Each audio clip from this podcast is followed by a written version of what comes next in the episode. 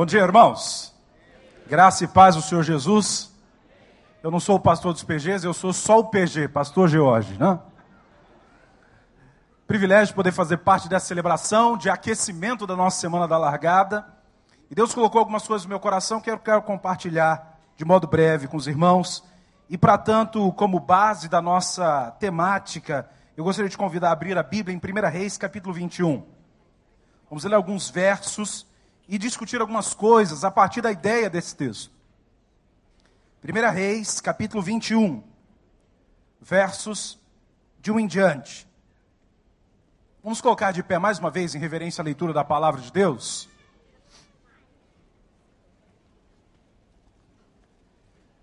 Se você achou, diga amém. amém. Se não achou, diga misericórdia.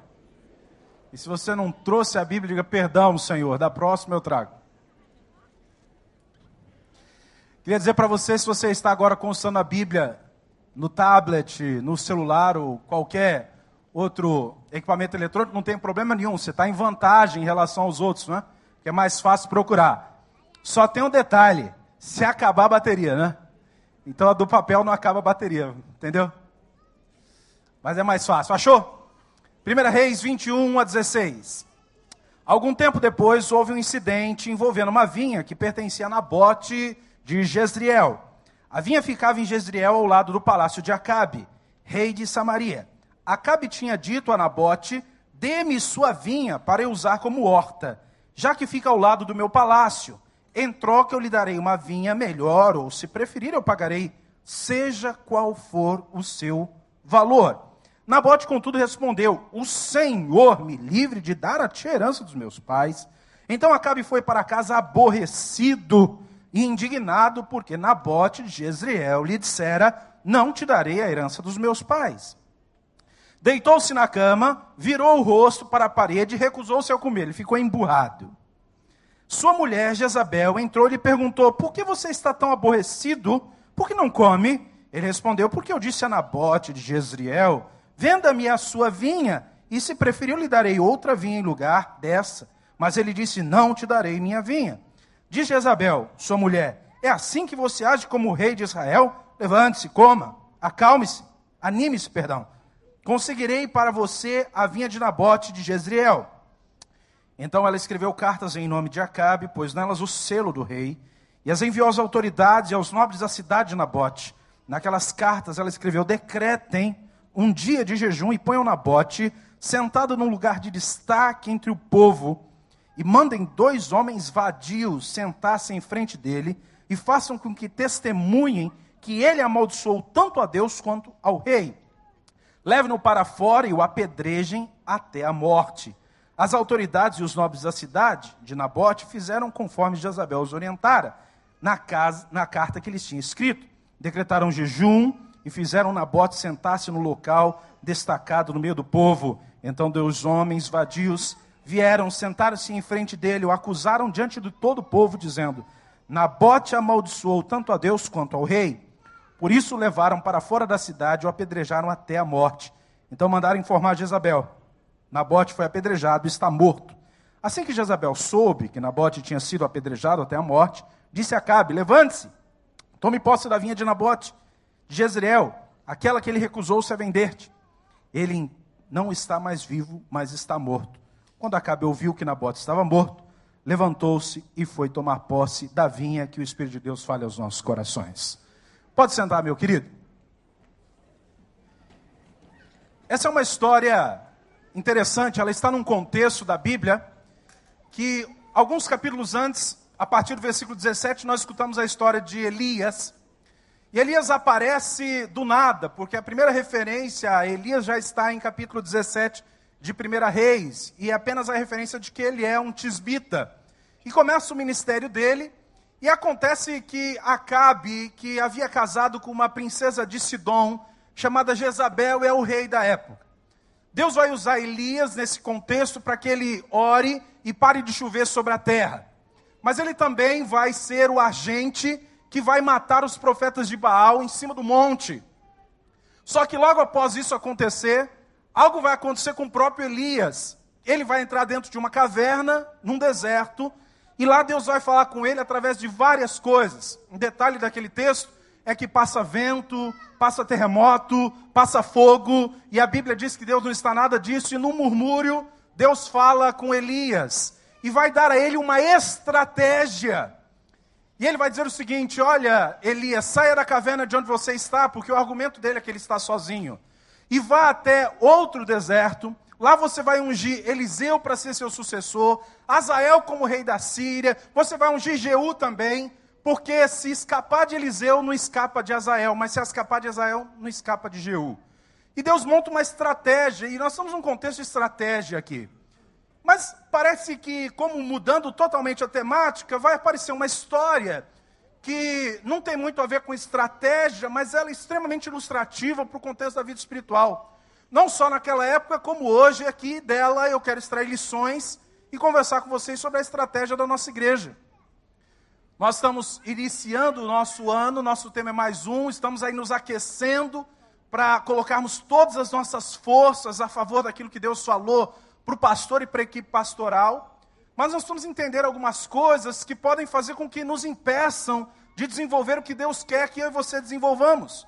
Não porque eu sou um rebelde, você seja um rebelde, você simplesmente não quer fazer o que devia fazer, mas nós vivemos contextos de uma longa data de história, história e história. E a igreja sofreu na história muitas coisas, e se der tempo eu falarei algumas coisas disso. Mas nesse texto especificamente, olha que coisa interessante. Ele em si já é explicativo. Essa casa, ou esse palácio de Acabe, não era o palácio que ele costumava estar, era um palácio de verão. E ele está olhando, imagine, da sacada do seu palácio, ele olha para baixo, ele vê uma vinha ele diz assim: Olha, sabe que aquela vinha não está bem posicionada, eu deveria ter aquilo ali para a horta. E aí ele vai conversar com Nabote, vai dizer: Nabote, é o seguinte, eu tenho uma proposta para você. Eu quero a sua vinha e estou disposto a qualquer negócio para tê-la.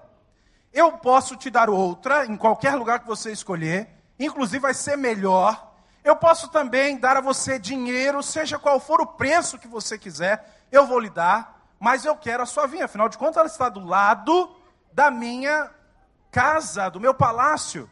E então no versículo 3, Nabote vai dizer: Olha, quer saber de uma coisa? Eu não vou te dar coisa nenhuma. Isso aqui é herança, isso é meu.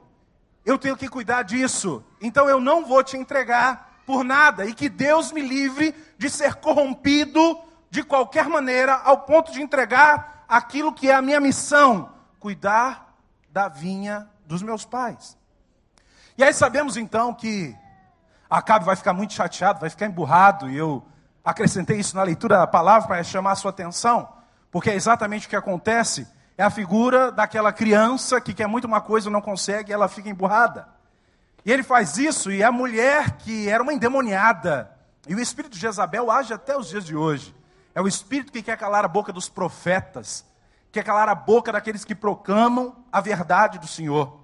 E aquela mulher então vai fazer um todo um conchavo para matar Nabote, porque seria a única maneira dele parar de cumprir a missão.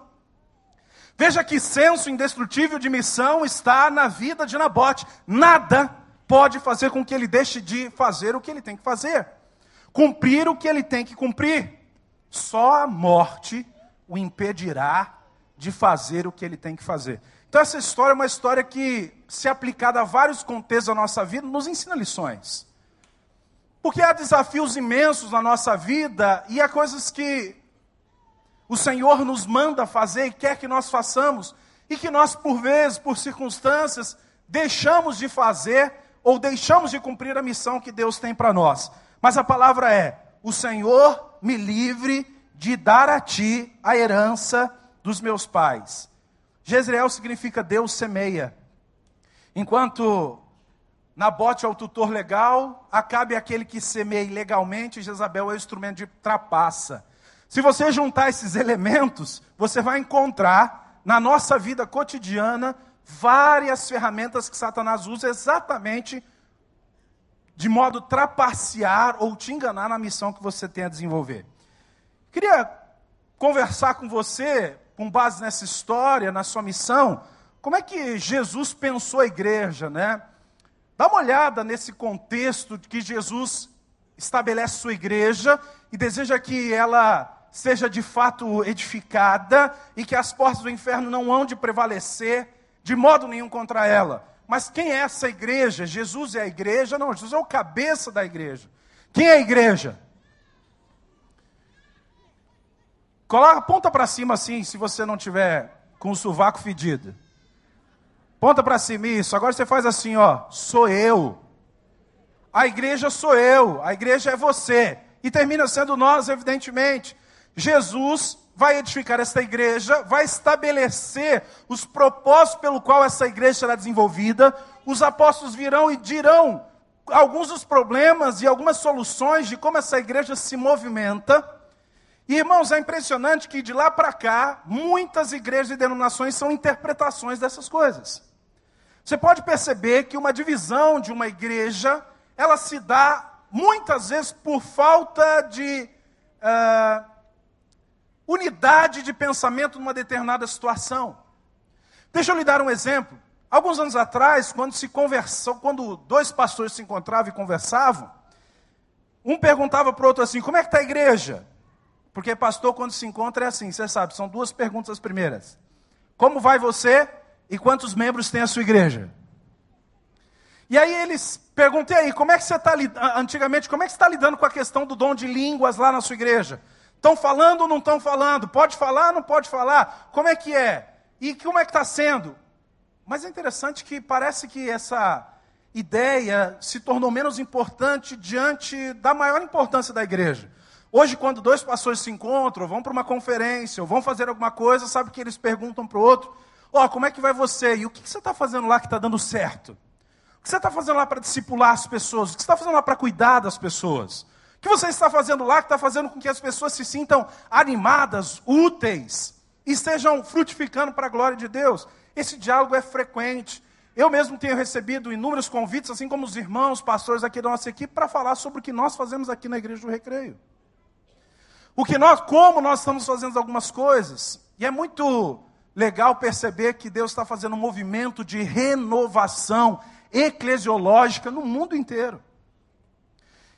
Mas Pense como é que nós retrocedemos na história, porque quando a gente fala de célula hoje, né, falamos de PG, optamos pelo nome célula porque facilita, é didático, é a menor parte viva do corpo humano, tem o DNA central, se multiplica, as organelas que estão dentro do citoplasma são os ministérios, como adoração, batalha espiritual, ensino que dentro de uma célula você tem também.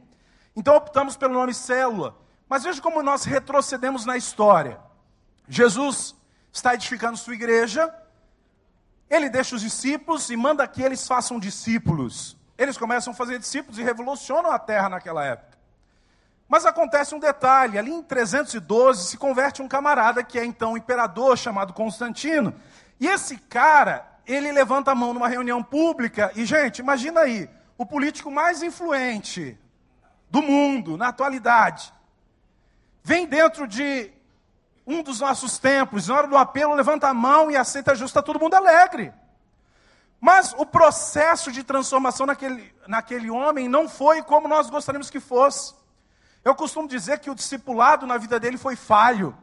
Porque naquela época, quando um homem desse naipe se convertia, ele tinha que acompanhar um dos líderes da igreja por dois anos. Antes de fazer qualquer coisa. Mas ele se declarou bispo dos bispos. O título naquela época era bispo. Então, se ele é o maioral, ele é o bispo dos bispos. E ele começa a fazer umas coisas engraçadas na história. Ele não vai se submeter à autoridade pastoral, mas logo em seguida, ele vai fazer uma coisa interessante. Ele começa a olhar de uma das suas janelas ele vê um pessoal ali embaixo de uma árvore. E eles estão meio que falando baixinho, e alguém pergunta: o que, é isso aí? É um soldado. Você diz: oh, você não sabe? É a igreja. Aqui é assim, ele se reuniu na casa ou no pátio do templo, ele se reúne onde estiver. Ele diz, mas como assim? A igreja que eu faço parte, a igreja que eu faço parte não pode se reunir embaixo de árvore em qualquer casa, tem que ser num algo especial. E ele confisca, então, o palácio de Latrão, que é da família da esposa dele, e doa para os cristãos, para que a partir daí eles comecem a realizar seus cultos, que daqui a pouco vão chamar de missa, porque tinha protocolo imperial. E aí vai acontecer o seguinte: ele constrói igrejas pomposas, pega pessoas de influência dentro da igreja e dá cargos influentes na política, e a igreja começa a se misturar com a política. Só que ele começa a ter um problema com os soldados deles, porque eles não adoram o Deus dos céus. Eles adoram o Deus sim, que é o Deus dos astros. E tem um dia na semana, digamos que é a segunda-feira, que eles param para adorar aquele Deus. O que, que Constantino vai fazer então? Uma estratégia política, porque ele percebe o seguinte: se ele beneficia os crentes, na cabeça dele, ele ganha as guerras, porque coincidiu dele dar algumas coisas aos crentes e vencer algumas guerras. Então o que, vai acontecer nesse contexto? Para poder ficar bem com todo mundo, ele pega aquela segunda de adoração oficial ao Deus dos astros e diz: Olha, nesse dia nós também vamos adorar oficialmente o Deus dos céus. E com isso ele vai criar ali o sincretismo religioso, porque ele está querendo dizer para os seus soldados ou para os cristãos, não importa qual seja o nome que você chama Deus, contanto que você o adore. E ele vai vivendo assim, e a igreja vai se institucionalizando cada vez mais. Aquela igreja que é um movimento, passa a ser, na verdade, um monumento. Passa a ser algo estático, começa a ter os sacerdotes roupas especiais para poder proclamar. Tem incenso quando o povo passa, ou quando o sacerdote passa, tem sininho, tem procissão para chegar, até que vai chegar um tempo na história em que o próprio sacerdote já nem fala a língua do povo e ainda realiza aquela liturgia de costas. Enfim, as coisas vão acontecendo de uma maneira complicada, e eu queria te dar rapidamente algumas datas, só para você ter ideia, e construir junto comigo a ideia de onde nós chegamos e o contexto em que nós viemos parar, para entendermos o que nos influencia muitas vezes a ficar apenas sentado numa cadeira, acreditando piamente que o que fazemos está certo e é só o que Deus requer de nós. Na verdade, estamos vendendo a nossa herança porque não temos clareza da missão de Deus para nós. Veja, 400, Maria é instituída mãe de Deus. Se a gente for adiante para 431, a veneração aos mortos é instituída. E ali é ter um fato interessante que acontece, porque eles começam a trazer ossos dos mortos para dentro dos templos. E você imagina a confusão que começa a dar isso. E aí, já como eles naquele momento queriam chamar atenção, dessa época também surgem algumas imagens de escultura, porque não estava dando certo desenterrar morto, entende? Estava dando uma confusão. Então eles começam a fazer algumas imagens e começam a atribuir a essas imagens alguns valores, e daí vem a idolatria. Mais adiante, para você ter ideia, esses ossos que terminaram ficando dentro dos templos, já em 750, o pessoal já não sabia o que fazer, já não tinha muito mais, eles resolvem vender esses ossos. Mas o mais engraçado na história da igreja acontece em 896. Havia um papa no poder naquela época, chamado Estevão. Tem nada a ver com Estevão da Bíblia, então olha a época. E esse camarada, ele tinha muita raiva do antigo papa, chamado Formoso. Só que esse papa chamado Formoso, ele era meio rebelde mesmo, mas ele já tinha morrido há oito meses. Só que o Estevão no poder, ele estava com tanta raiva porque nunca pode fazer mal a Formoso. Aí ele tem uma ideia genial. Ele manda desenterrar Formoso, morto há oito meses. Manda colocar uma veste papal nele, coloca ele numa cadeira de julgamento e julga o cara e condena ele à morte. História, irmão. Você está na história. A coisa vai ficando terrível, isso é igreja, não é? Aí em mil a água benta é admitida, mil e cem as missas passam a ser cobradas. E eu me lembro de ser convidado para fazer um noivado de uma pessoa que ela chegou para mim e perguntou: quanto você vai cobrar?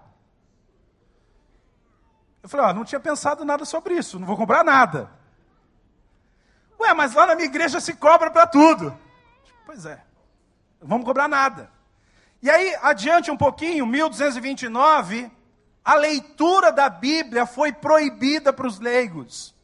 Não é de se estranhar que você tenha dificuldade hoje de ler a Bíblia. Tem gente que começou o propósito esse ano de ler a Bíblia inteira e já parou.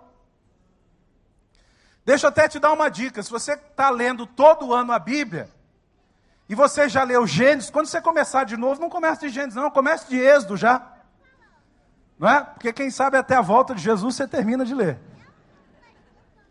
Bem, irmãos, vamos chegar mais perto de nós com as datas, só para você ter ideia. 1506, a Inquisição já tinha matado os judeus. 1517, Lutero vai então colocar suas 95 teses no castelo de Wittenberg, na Alemanha. Vai dizer: se vocês provarem que isso aqui não é bíblico, eu me rendo novamente à religiosidade que eu estava me propondo. E em 1608, você deve saber essa data, os batistas vão surgir, não é?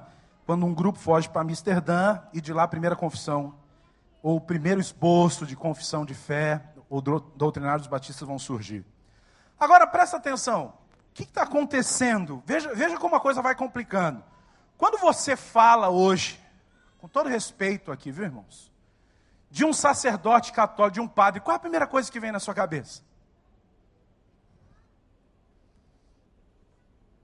Pensou? Fica com você.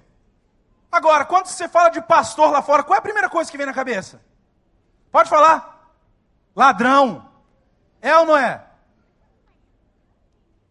Padre, pedófilo. Todo padre é pedófilo, irmão? Todo pastor é ladrão? Pelo contrário, uma minoria, mas isso na mão da, de Satanás e da mídia faz com que as coisas estejam do jeito que estão aí fora. A maior parte dos pastores que você conhece por aí afora são pessoas que ganham pouco e que ainda tiram do pouco para ajudar outros. Mas o anticristo, ou o inimigo preparando o campo para o anticristo, já está tentando fazer com que tudo que lembre Deus seja tirado de foco. E aí Deus vem e vai mudar a forma de nós sermos igreja, fazendo uma movimentação no mundo inteiro de renovação eclesiológica. Então pense na sua vinha e na bote como a sua missão, porque a sua missão é a parte mais importante da sua vida. Queria dizer isso para você. A missão que Deus lhe deu de evangelismo, de refletir a glória dele através da sua vida, levando vida para outros, é a coisa mais importante da sua vida. Você pode pensar do jeito que você quiser, mas a coisa mais importante, e é porque você ainda está aqui, e é pelo que você existe ainda, é para glorificar a Deus. Sua missão também é a obra mais impactante na vida dos outros. Nada do que você faça ou deixe de fazer irá impactar mais do que você ser um crente cheio do Espírito na vida de uma outra pessoa. Além disso, sua missão vai ser também o custo mais precioso da sua vida. É o que mais vai custar mas vai ser mais precioso.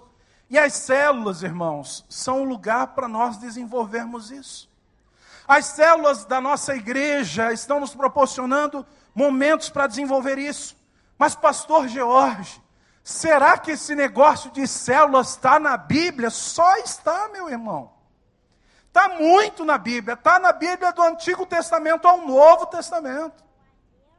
Você pode ver no Antigo Testamento, por exemplo, quando Moisés está tentando governar uma multidão de 2 milhões de pessoas, no capítulo 18 de Êxodo, e ele vai ser advertido pelo seu sogro Jetro a colocar chefes de 10, de 50, de 100 e de mil sobre o povo para liderar os grupos. Esse é um exemplo. E é no capítulo 19 que Deus, então, após essa estratégia, define que todo homem ou mulher que está submetido a ele se torna, então, a partir daquele momento, um sacerdote. E a doutrina do sacerdócio real, apoiada amplamente no Novo Testamento e parte da nossa confissão de fé, é algo que já vem dessa época. Ou seja, cada crente é um sacerdote, é um ministro. Se você olhar, por exemplo, no Novo Testamento, queria citar apenas alguns textos para vocês, não dá tempo de nós abrirmos. Atos 2, 42 a 47, eles partiam pão de casa em casa. Atos 5, 42, eles estavam no templo de casa em casa. Atos 20, 20, ele estava ensinando publicamente, de casa em casa. Romanos 16, 3, 5 e 10, a igreja que está na casa dele, citando o nome. Colossenses, a igreja na sua casa, 4, 5. Filemão, a igreja que cresce na sua casa. Eu poderia continuar citando. Mas toda a doutrina, o crescimento da igreja, ele está apoiado na ideia de que a igreja estava reunida de casa em casa. mas queria que você entendesse algumas coisas também. E você deve estar pensando por que, que o pastor Jorge decidiu domingo de manhã falar sobre célula. Porque, irmão, se essa é uma estratégia importante da vida da nossa igreja, ela precisa ter o tempo importante também na sua vida. E é nesse tempo de instrução e doutrinamento que você precisa ouvir sobre isso, porque nós queremos que você se engaje, que você faça parte, e às vezes percebemos que ainda há algumas dúvidas sobre o que é ou deixa de ser uma célula, ou um pequeno grupo reunido na sua casa. Por exemplo, o que não é? Não é um grupo de oração.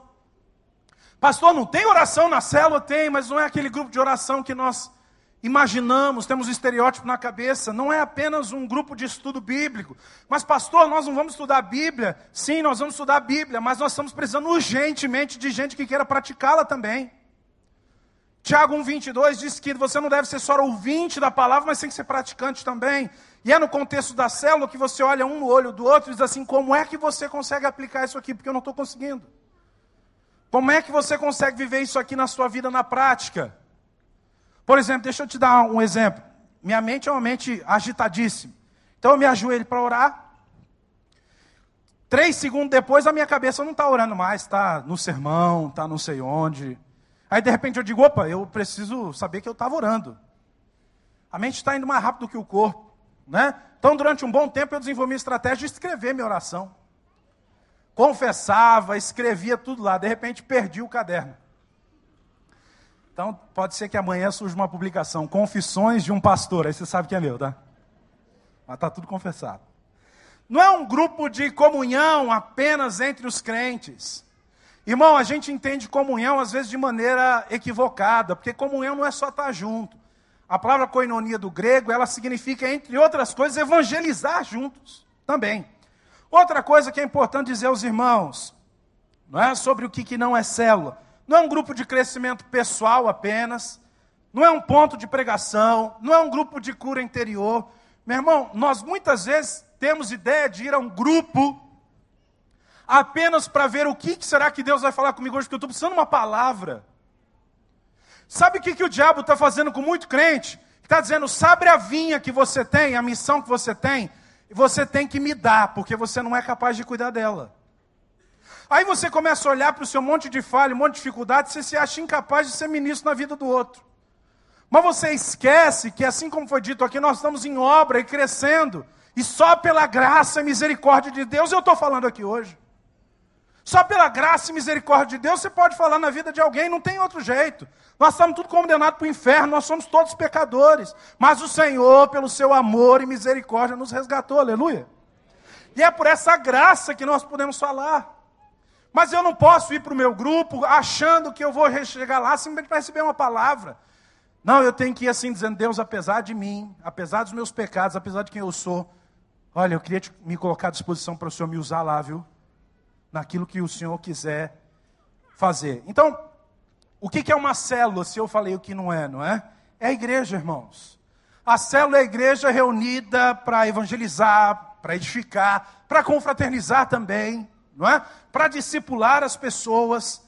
As células sempre indicam multiplicação. Evangelismo, discipulado, tudo isso na célula. Mas eu queria dizer alguns benefícios, não é? Porque a célula ela visa a edificação dos crentes. Veja uma igreja desse tamanho, você recebe uma palavra aqui no domingo, na quinta-feira. Mas tem coisas na sua vida que nem no domingo nem na quinta-feira são tratadas de maneira nenhuma. Mas muitas vezes o princípio que é dito aqui, por exemplo, eu estou falando hoje do princípio do sacerdócio universal de todo crente. Pode ser que quando você tocar nesse assunto na sua célula, alguém cheio do Espírito vai ser usado para ministrar na sua vida, exercendo o sacerdócio que Deus deu a ele para você. Ou vice-versa, você vai fazer isso. Então, na hora da reunião, do encontro, vai haver essa possibilidade. Embora a célula não seja só um encontro, o que às vezes nós nos enganamos. O encontro, muitas vezes, ele nem tem o visitante, embora nós queiramos que tenham. Mas ele gasta maior tempo orando, porque no outro dia um irmão vai abordar o amigo do trabalho, vai abordar o porteiro do prédio, vai falar de Jesus para o vizinho, para que ele possa também um dia estar junto na sua célula. Claro que nós almejamos a multiplicação. Irmãos, essa ideia de multiplicação não é uma ideia de números, não, viu? Olha, agora a igreja do recreio só fala em números. Ah, fala em números para a construção, fala em números para as pessoas. Meu irmão, nós não estamos interessados no número, não. Agora, tem um número que nos interessa. Fazendo um paradoxo. É o número das pessoas que estão indo para o inferno. Esse número nós estamos interessados. E nós queremos diminuir o máximo possível esse número. Então, se uma pessoa estiver na sua casa, vai ser mais um para o reino de Deus. Se a sua casa estiver aberta para uma célula, vai ser mais um lugar onde a glória de Deus vai ser manifesta no seu bairro. Você tem ideia disso? Privilégio. Ah, porque tem que arrumar a casa, porque não tinha que arrumar a casa antes, não? Ah, porque tem que fazer lanche, não comia em casa, não? Não, porque. Ah, não, porque o sofá, porque. É, aí é melhor não abrir a sua casa mesmo. Se o sofá for mais importante do que as pessoas, é melhor você ficar sentado no sofá esperando Jesus voltar. Agora, imagine a oportunidade que você tem da sua casa, a glória de Deus ser manifesta. Ah, meu irmão, um privilégio. É uma marca especial. Imagine aquela viúva de Serepta, quando o azeite, ou o filho foi ressuscitado, quando os milagres começaram a acontecer na sua casa. Imagina a alegria que ela tem. Ah, eu gostaria que o Senhor estivesse enchendo o coração de muitos aqui, para que dissesse: Eu quero na minha casa um grupo desse. Porque eu quero a glória de Deus lá. E claro que nós temos o nosso lugar de reunião. Mas quando o grupo se reúne, irmãos, nós temos comunhão, e eu vou falar apenas de mais dois itens além desse. E na comunhão você mata os germes, sabia?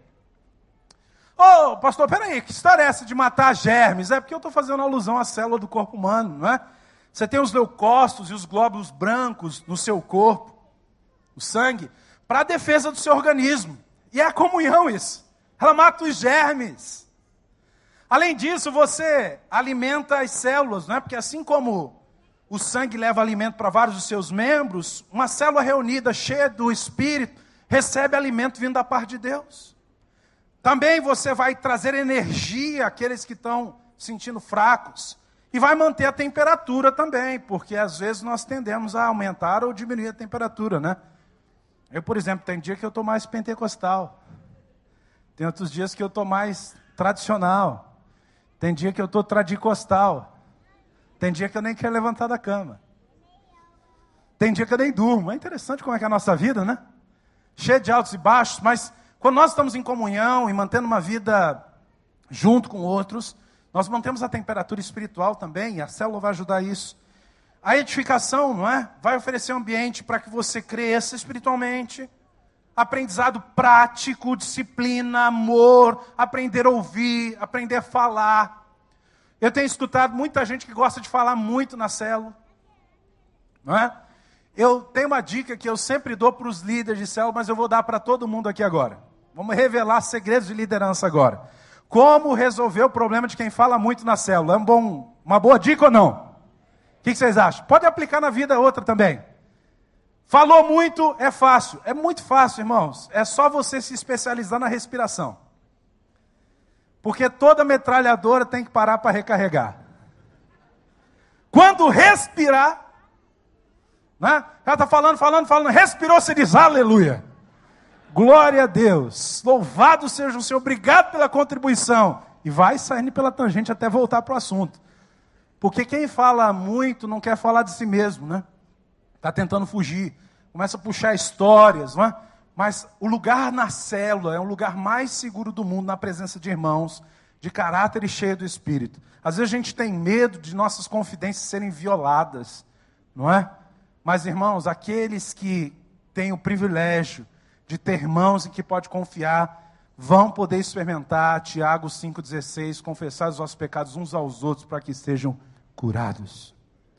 Mas aí tem que ser ambiente de confiança, e nós vamos nutrir isso, e queremos nutrir cada vez mais. E o evangelismo, irmãos, veja só, muitas vezes a gente vê pessoas se convertendo aqui. Onde que essa pessoa vai ser cuidada? Ah, vai ser cuidada pelo pastor Tiago. Coitado do pastor Tiago. Nós batizamos no ano passado quase 300 aqui. Imagina achar discipulado um a um através da igreja para todos esses. É muito difícil. Então o que, que nós fazemos? Nós colocamos ele na célula. Por quê? Porque o novo convertido precisa de alimento. E esse alimento ele vai ter da palavra que é ensinada e aplicada e também da experiência uns com os outros. Ele precisa de proteção. Além de precisar de proteção, irmãos, ele vai precisar também do ensino sistemático. E aí nós temos um material chamado Primeiros Passos, onde nós queremos que cada membro da célula esteja capacitado a dar instrução ao novo. Além disso, ele precisa também de amor e de disciplina. E o que, que nós devemos então fazer para evangelizar de maneira eficaz? Eu quero exemplificar isso através de uma dinâmica. Eu queria chamar dois líderes de célula aqui. Pode ser o André, eu estou vendo aqui agora. Mais um líder de célula aí. Cadê o Marcelo? Medeiros. Isso. Pode ficar aqui, André. Marcelo vem para esse lado de cá.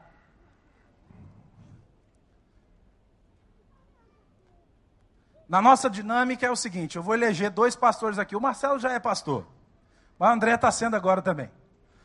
Um ano de convertido já pastor, viu, André? Tá vendo como eu gosto de você, né? André é benção. Ele é Bianca. Fruto da nossa célula, hoje liderando célula também. O negócio é o seguinte: Marcelo está mais escolado, então eu vou pegar mais pesado para dele. O André eu vou pegar mais leve.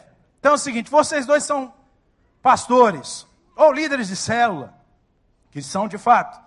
Mas eu quero que vocês evangelizem. Então vocês vão sair para evangelizar no meio desse povo aqui. Quando ele chegar para você, porque não dá tempo da gente falar, já está quase acabando o meu tempo aqui. Eu quero que na hora que ele tocar em você, você levante um braço. Você está evangelizado, batizado, convertido, é rápido assim. Tá certo? Então faz o seguinte: não seja resistente à conversão, não, porque vai dificultar a dinâmica. Então, chegou aí, você já se converte, beleza? Vamos lá. Só precisa ganhar um agora. Só um, só um. Não, André, do lado de cá, do lado de cá. Deixa isso aqui para ele. Isso, ótimo. Tá bom. Pode deixar abaixar a mão. Não, deixa sentado, mas daqui a pouco vai levantar a mão de novo. Voltem para cá. E o negócio é o seguinte: Marcelo, você vai trabalhar de modo tradicional. Você vai contar com aquele que você evangelizou. Você já discipulou e ele aprendeu que ele tem que evangelizar junto com você. Então você vai sair a caça de mais um apenas. E você vai fazer o seguinte: você vai pegar o que você evangelizou e junto com ele vocês vão sair tocando em mais algumas pessoas. E aí vocês vão levantando a mão. Quando ele tocar num outro, o outro já toca no outro, e toca no outro, e toca no outro. Tá? E você, um por um. Vai lá, vai lá. Olha, só levanta a mão. Ele evangelizou, levanta a mão. Não precisa levantar, não. Só vai tocando, ó. Só vai tocando. Levanta só o braço. Um vai pro outro. Vai, você que já levantou a mão, toca em outro também. Vai, não precisa, não precisa levantar, não. Só sai tocando e deixa a mão levantada. Vai, isso aí. Quem foi tocado, levanta a mão. Vai lá. E quem foi tocado desse lado de cá, toca em outro. Do lado de cá, não.